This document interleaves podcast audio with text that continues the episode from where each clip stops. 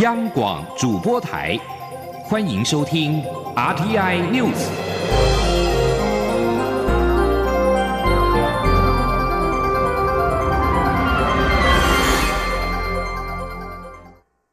各位好，我是主播王玉伟，欢迎收听这节央广主播台提供给您的 RTI News。今天是二零二零年三月七号，新闻首先带您关注。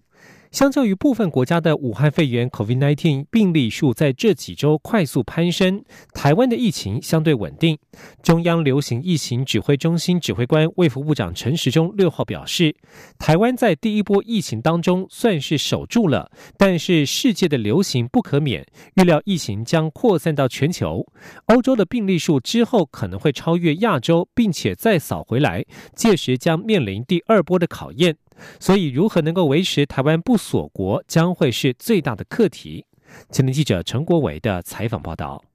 韩国、伊朗等国的武汉肺炎确诊病例每日快速上升。中央流行疫情指挥中心指挥官陈时中指出，亚洲国家在中国以外的病例数达到六千多例，而欧洲现在有四千多例，中东也有三千多例。欧洲的病例数很快会追上亚洲，整个疫情会持续扩散到非洲、美洲，世界的流行不可免。陈时中表示，台湾在亚洲这一波疫情中算是守住，现在要严防散播到世界之后。情势会比原来更复杂，在边境上又牵涉到很多的外交关系，怎样可以拿捏精准，又进一步守住边境，这是第二波的考验。所以指挥中心展开社区相关准备工作，制定游行集会、企业营运等相关指引，就是要防范下一波流行时，能让台湾维持不锁国，把这条线守好，这是很大的课题。从中国出来这样子扫过来扫过去，我们维持这样是稳定的。可是未来是第二波里面，就会从那一些区域又开始要扫回来了。国际的交通互相的嘛，好，那以前我们就针对着一面出来的，好，可是未来我们要面对说那一面又来的，我们可能会针对有两面是会作战。我们当然希望说中国这边赶快稳住，亚洲这边稳住，那我们可能就只要针对一面来打这个仗。可是我看起来也没那么快。陈时中提到，中国现在拼复工，好像显露出确诊数正减缓中，但不知道这是拼复工所产生的数目，还是以真正展现防疫的效果。他从相关数字看来，还不敢那么乐观。不过，陈时中也提及，澳门在整体疫情的控制上做得不错，当时有及时全面对外关闭。未来开放后，我方将要再观察十五天，才会研议是否调整相关禁令。指挥中心表示，中国大陆目前总计确诊八万零五百五十二例，较前一天新增一百四十三例，其中五千七百三十七例重症，三千零四十二例死亡。国际间累计一万六千七百九十六例确诊病例，分布在八十三个国家及地区，并以韩国五千七百六十六例、意大利三千八百五十八例、伊朗三千五百一十三例以及法国四百二十三例较多。中央广播电台记者陈国伟台北采访报道：埃及一艘尼罗河游船有十二人确诊武汉肺炎，感染源指向台湾籍女性。指挥中心在六号晚间澄清，外电所指的台湾籍女性是国内的第三十九例，曾经随团到埃及旅游，回台之后确诊，但是旅行团当中的埃及导游最早发病，应该是感染源头。另外，指挥中心在六号宣布，确诊病例第四十五例是第三十四例的院内感染指标个案所带出的相关个案。至于第四十五例的感染源为何，指挥中心表示还需要进一步厘清。指挥中心专家咨询小组召集人张尚纯指出，第三十四例病房的检验情况发现床边的栏杆、床垫有病毒反应，代表确诊者停留时间异常，其空间很容易残留病毒，因此呼吁照护团队要当心环境污染问题以及手部清洁的重要性。另外，曾经来台演出的澳洲籍音乐家返国之后确诊。指挥中心指出，这名音乐家在台湾期间多为演出行程，仅少部分私人聚餐活动。不过，并没有搭乘大众运输工具，评估社区传播的风险低。疫情在国际间持续升温。国民党立委洪孟凯六号在立法院质询时提到，日本病例数破千，为何旅游警示仍然是二级？卫福部长陈时中表示，把钻石公主号公主号算进去并不公平。以日本人口数与病例的比例及发展趋势而言，还没有到需要提升的程度。而为了因应疫情发展，国内持续研究新的制度与做法。武汉肺炎疫情延烧，台湾超前部署，采取实名制控管口罩，受到外界的赞赏。行政院副院长陈其迈六号表示，目前政委唐凤及同仁正在加紧努力分析健保资料库大数据，思考如何让民众更便利取得口罩。待所有细节定案，下周一将对外宣布口罩实名制二点零政策，让有需要的民众取得口罩更方便。陈其迈指出，健保最强的就是有完整的资料库，谁有来领口罩，多久领一片，都有完整资料，因此可以根据资料分析，以地区分布提供民众更方便的选择。另外，为了协助第一线医护人员，政府规划给予五千元到一万元的补贴。卫福部长陈时中六号答询时指出，目前规划部分医生及护理人员进到加护病房的危险津贴都是一天一万，不过要等相关的预算通过之后才会正式公告。陈时中补充，以前 SARS 的经验，政府的补贴补贴时是针对医院。但是医院是根据工作量来发放补贴，因为停诊所产生的损失，反而造成第一线医护人员没有得到风险上的支持。因此这一次规定，如果有类似情况要补助或补偿时，必须按照一定比例，医院得到多少补贴，就要给医护人员多少比例，避免再有失衡的现象。而武汉肺炎疫情已经延烧全球八十四个国家或地区。台湾智库国际事务部主任董思琪六号受访表示，在疫情冲击之下，凸显了良善治理的重要性，也就是资讯的正确、公开、透明与流动，将成为一种世界共识。而台湾的良善治理以及防疫专业能力和经验，更因此受到区域各国的重视。今天记者王兆坤的采访报道。武汉肺炎肆虐，除疫情对于工位与健康的冲击，也开始影响政治、经济、社会各领域。董思琪表示，从地缘政治角度来看，越靠近中国的国家，如何振兴在地经济，如何靠自己力量提升消费能力，如何减少与中国往来所造成的冲击，是东北亚区域国家正积极检讨与进行的一件事。其实不仅是东北亚地区，董思琪指出。世界各地出现的反中、对中国不信任的情绪，中国政府必须要以更公开、透明的方式，让其他国家能相信中国提供的数据。董思琪说：“要不然的话呢，啊，其他国家啊，国内政治的需求之上，对于中国的这一些啊反动，或者说对于中国的不信任感是没有办法的。”董思琪进一步表示，各国在防疫、抗疫与内部重整的过程中。最大关键是资讯的正确、公开、透明与流动，良善治理将因此成为世界共识。无论是民主国家或非民主国家，都会因为这一次疫情而凸显良善治理的重要性。他说：“资讯的公开、透明、开诚布公，并且透过集体的力量，而不是只是靠政府或是少数人的力量共同来面对这个问题。那这也是良善治理的一个核心本。”因为所谓的 governance，它并不是由上而下的管理而已，它是一个由下而上、由上而下互相共同来面对课题的一种呃这个呃治理或者说经营这个人与人人呃这个政治事务的一个比较好的模式。董思琪指出，越靠近疫区的国家，彼此之间必须要有更多资讯上的沟通与交流，否则无法共同面对问题。而在此过程中，台湾的防疫专业与经验已受到日本、韩国、澳洲等国的关注，台湾也愿意分享，而这样的经验分享同样是良善治理重要的一环。中央广播电台记者王兆坤台北采访报道。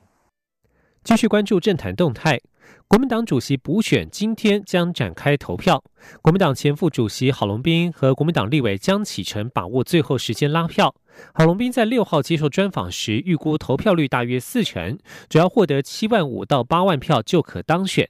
他也坦诚自己在黄复兴党部支持度较高，但江启臣在中部地区也有优势。江启臣则表示，郝龙斌资历深，但不一定能够改革，最重要的是要符合党员的期待。前天记者王威婷的采访报道。国民党主席补选七号投票，由国民党前副主席郝龙斌和国民党立委江启臣两强相争。受到俗称武汉肺炎的 COVID-19 疫情影响，国民党主席补选选情冷清。郝龙斌和江启臣也把握选前最后的时间喊话，呼吁党员踊跃投票。郝龙斌六号上午接受广播专访时，预估这次党主席的选举投票率约四成，所以大约拿下七万五千票到八万票就可以当选。这次党主席补选的合格选举人数为三十四万多人，其中黄复兴党部就有八万多人。郝龙斌坦诚自己在黄复兴党部的支持度比较高，但是江启臣在中彰投地区也有优势。郝龙斌说。呃，我承认就是在黄复兴这一块，我占相对的优势啊。可是因为这次投票率低，因为投票不方便，而且黄复兴平均年龄比较高，这样的一个状况之下，怎么鼓励这些长辈出来投票，其实也是一个高难度的工作。江启臣则表示，郝龙斌的党务资历深，但是资历深不一定能改革。每个人在党主席选举各有优势或不足，但是重点仍是候选人是否符合党员心中的期待。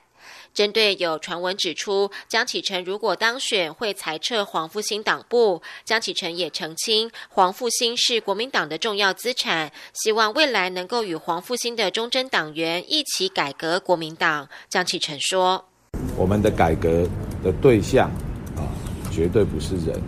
啊，我们的改革对象是一些积弊、一些陋习啊，所以怎么样让国民党可以更好啊？国民党更好，那防护心自然就更好，所以这本身就是相辅相成的啊，不是简单的一个准跟废的问题。我也从来没有说过废的这个问题啊。国民党主席补选和中常委选举七号上午八点到下午四点进行投票，共有三十四万五千九百七十一名党员具有投票权。将在全国两百七十一间投开票所投票。在中常委选举方面，根据国民党公告的中常委选举全国选举人名册，共有一千九百六十七位党代表，每人最多可以勾选十六人。从四十八位中常委候选人当中，选出三十二位中常委。中央广播电台记者王威婷采访报道。另外，国民党考纪会在六号一度传出会处理无党籍立委傅昆萁的恢复党籍案，但是考纪会代理主委周守训表示没有排案。考纪会在会后发出新闻稿表示，考纪委员一致同意将等党主席补选之后再处理之前的积案。继续关心国际焦点。美国纽约州州长古默六号指出，纽约州经武汉肺炎病毒检测为阳性的人数新增十一人，来到三十三人，确诊病例数增加，反映全纽约州的检测正在扩展当中。而意大利今天新公布了四十九个武汉肺炎死亡病例，为单日新高，过去两周以来累计死亡人数达到一百九十七人。至于英国确诊的病例数，则是暴增，六号飙升至一百六十三例。英国政府决定投入四千六百万英镑，约合新台币十七点九亿元，来研发疫苗。在亚洲方面，日本大阪府六号宣布新添了十三名武汉肺炎确诊者，已知参加日本大阪两场展演活动的相关人士有三十九人确诊，成为新的群聚感染。随着全球各地武汉肺炎病例即将超过十万例，世界卫生组织呼吁所有国家将遏制病毒列为最优先事项。在全球近十万感染病例当中，目前欧洲正处于快速增加期，目前总病例数已经突破了五千五百例。突尼西亚首都突尼斯的美国大使馆外，在六号发生了自杀炸弹客攻击事件，造成一名警员丧生以及六人受伤，再次震撼了这个饱受圣战式暴力骚扰的城市。法新社报道，突尼西亚遭受一连串由伊斯兰国集团宣称犯案的血腥攻击之后，这个北非国家在二零一五年宣布进入紧急状态。尽管如此，还是发生这起最新的暴力攻击事件。这起自杀炸弹攻击发生在六号中午时间，地点在高度构筑防御工事的美国大使馆地区，造成行人和摩托车骑士惊慌。突尼西亚内政部声明指出，两名分子针对通往美国大使馆街道的安全巡逻人员发动攻击，造成两名自杀攻击者以及一名五十二岁的警员死亡，而至今没有任何团体宣称犯案。这里是中央广播电台。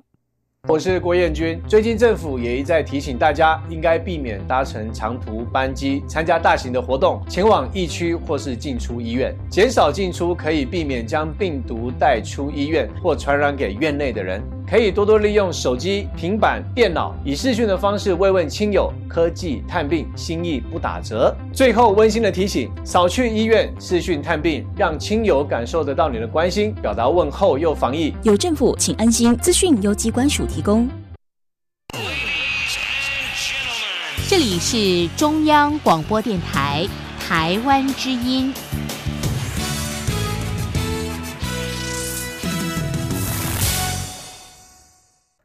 各位好，我是主播王玉伟，欢迎继续收听新闻。台湾民众党立委蔡碧如六号在施政总执行的时候，这询问行政院长苏贞昌是否支持投票年龄下修到十八岁。苏贞昌回应表示，赞成十八岁就有投票权，虽然修宪很难，但是投票权下修到十八岁这一条，因为社会共识很高，应该很容易通过。前天记者郑林的采访报道。台湾民众党立委蔡碧如六号质询时表示，民众党从去年选举时提出三大主轴，第一个诉求就是还政于民，标举投票年龄下降到十八岁。现在台湾第二波民主运动，应该解除对青少年的戒严，还给年轻人真正的公民权。蔡碧如询问行政院长苏贞昌是否支持十八岁公民权，苏贞昌表示，现在科技发达，年轻人接收资讯比过去还快，更国际化，成熟的很快，应该让孩。孩子早一点能够决定自己跟世界的未来。他也认为很多法律限制或课予年轻人责任，例如有些刑责不是二十岁以上才负责，对年轻人不公平。蔡碧如也提出民众党一宪二法的主张，将投票年龄限制从宪法第一百三十条删除，保留国会修法机会。苏贞昌则说，虽然修宪很难，但投票权下修到十八岁，各政党与社会共识都很高。如果现在要，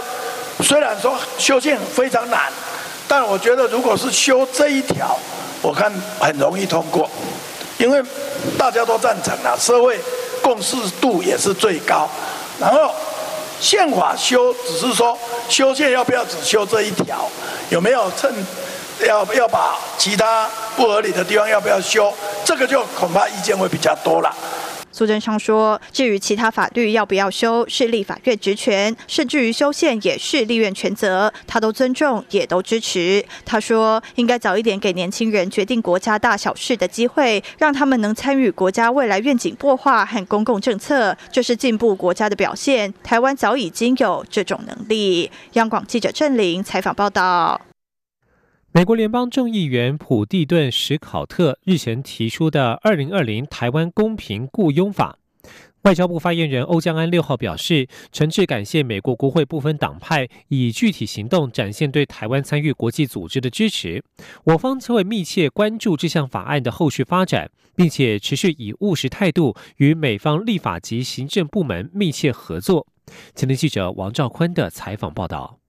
外交部发言人欧江安表示。已注意到二零二零台湾公平雇佣法，外交部除表达感谢外，也会持续以务实态度与美方合作。欧江安说：“我方也将密切的关注这个法案的后续的发展，我们会持续以务实的态度跟美方的立法部门以及行政部门等密切合作，以确保我国人在国际组织不因国籍受到歧视，能够有平等受雇的权利。”并且是以专业来贡献所长。欧江安指出，二零二零台湾公平雇佣法主要是协助我国人在国际组织能有公平受雇机会，并要求美国行政部门就所采取的作为向国会提交年度报告。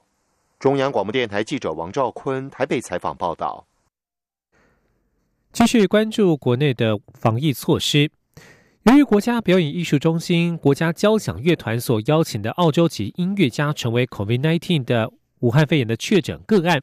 国家音乐厅在六号已经展开全面消毒。国家戏剧院则预计今天开始进行消毒，消毒期间不对外开放。原定三月六号到八号的演出通通取消，两个场馆预计下周一恢复正常营运。因应疫情进行闭馆消毒作业，近日国家音乐厅。N.S. 与 N.S.O 演出将取消或延期，而原定国家戏剧院在六号到八号由杨景祥演剧团所演出的二零二零踢法我为你押韵情歌 Revival 将延期演出，延期时间将另行公告。而至于目前为止因为疫情影响取消或延期演出的节目，一共有八档，都可以办理全额退票。另外，高雄卫武营国家艺文中心六号宣布。将提升强化魏武营整体的防疫措施，让观众观赏期间能够保持约一公尺的适当距离。座位安排将采取间隔做法。凡是售票票房超过五成的节目，或是演出团队于预定来台之前近十四天之内有中港澳、韩国、意大利、伊朗旅游史的节目。通通取消演出，并协助观众办理退票。售票未达五成的节目，票房一达到五成就停售，以利于安排适当距离的座位。受到疫情冲击影响，行政院拟发放振兴抵用券促进消费，不过目前规划必须搭配国旅住宿来使用。国民党立委林奕华要求艺文消费不要绑住宿。文化部长郑丽君回应，艺文的振兴抵用券目前规划不限制，只能在旅宿地使用，全国都可以适用。前天记者郑玲的采访报道。国民党立委林奕华六号在立法院会质询时指出，振兴抵用券目前规划是都要绑国旅，一定要有住宿才能领。但民众都期待不要绑国旅，可以另外提出鼓励国旅的方案，不要用国旅绑振兴抵用券。行政院长苏贞昌表示，行政院的态度就是雨露均沾，立竿见影，希望能够刺激诱引式消费。各部会依照这两个原则尽量发挥。现在我都让各部会尽量去发挥，就刚。才我说的两个原则，让各部位有各种设想、各种配套。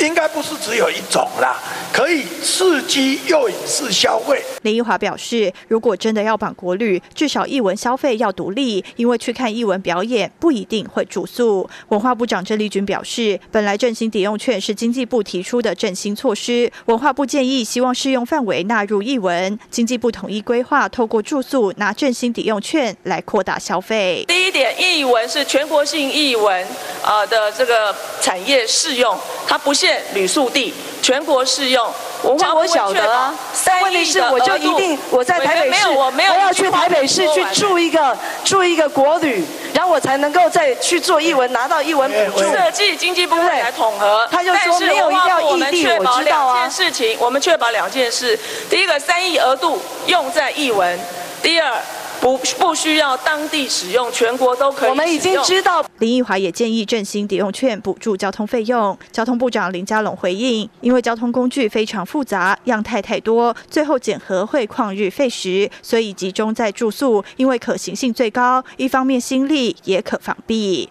央广记者郑玲采访报道。继续关注地方消息。被《富比士》杂志誉为世界七大令人期待的公园之一的台南和乐广场，在今天将正式开幕启用。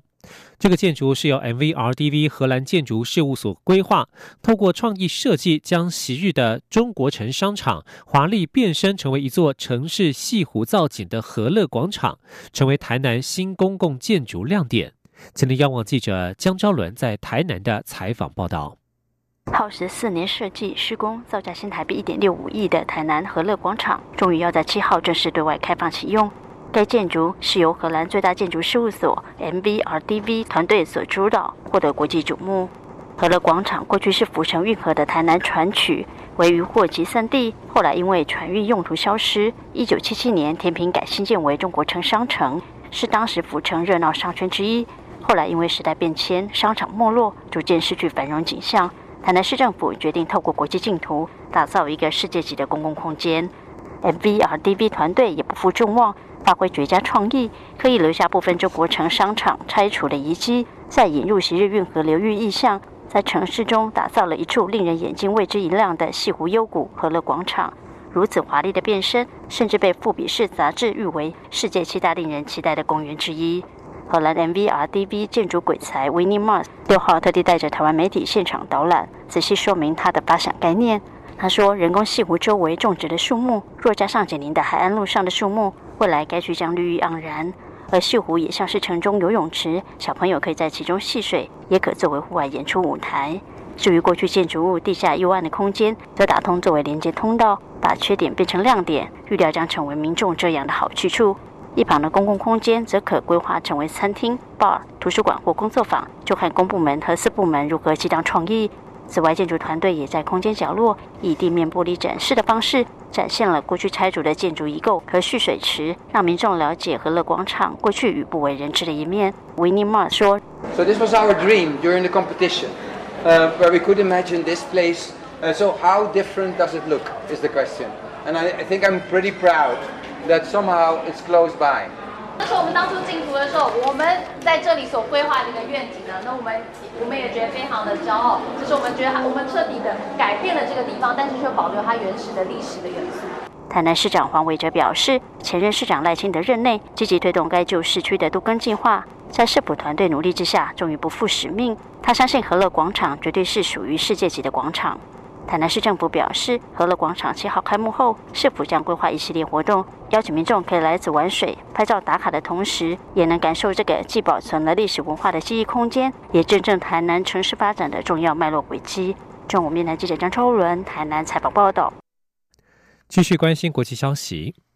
韩国受到武汉肺炎疫情的影响，导致口罩供不应求。青瓦台政策市长金尚作以台湾网友自主发起的“我 OK 你先领”口罩礼让运动为例，呼吁没有暴露在污染环境的健康民众视情况来使用口罩。根据韩联社报道，金尚作六号在广播节目表示，需要使用口罩的族群包括像是医疗人员等在受感染的可能性较高的工作者。不清楚自己是否已经遭到感染、出现呼吸系统症状者，以及患有慢性疾病的老弱者，希望各界考虑这些状况，让真正需要的人都有口罩可用。金上座以台湾网友自主发起的“我 OK 你先领”口罩礼让运动为例，指出台湾也有口罩供应不足的情况，但是透过民众。透过民众自发性运动，成功让口罩之乱平息下来。他说：“相信南韩的国民也有成熟的市民意识。”金上座也提到，在西方国家，一般是已经感染或是认为自己有感染可能的人会使用口罩，是一种我可能有流感，不要靠近我的标志，为了保护其他人而非保护自己。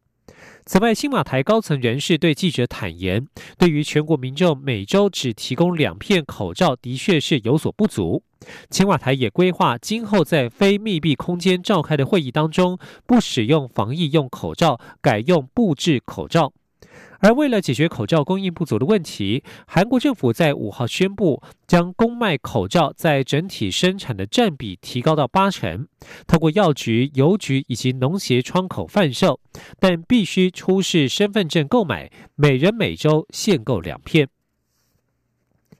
新闻最后带您关心的是体育消息。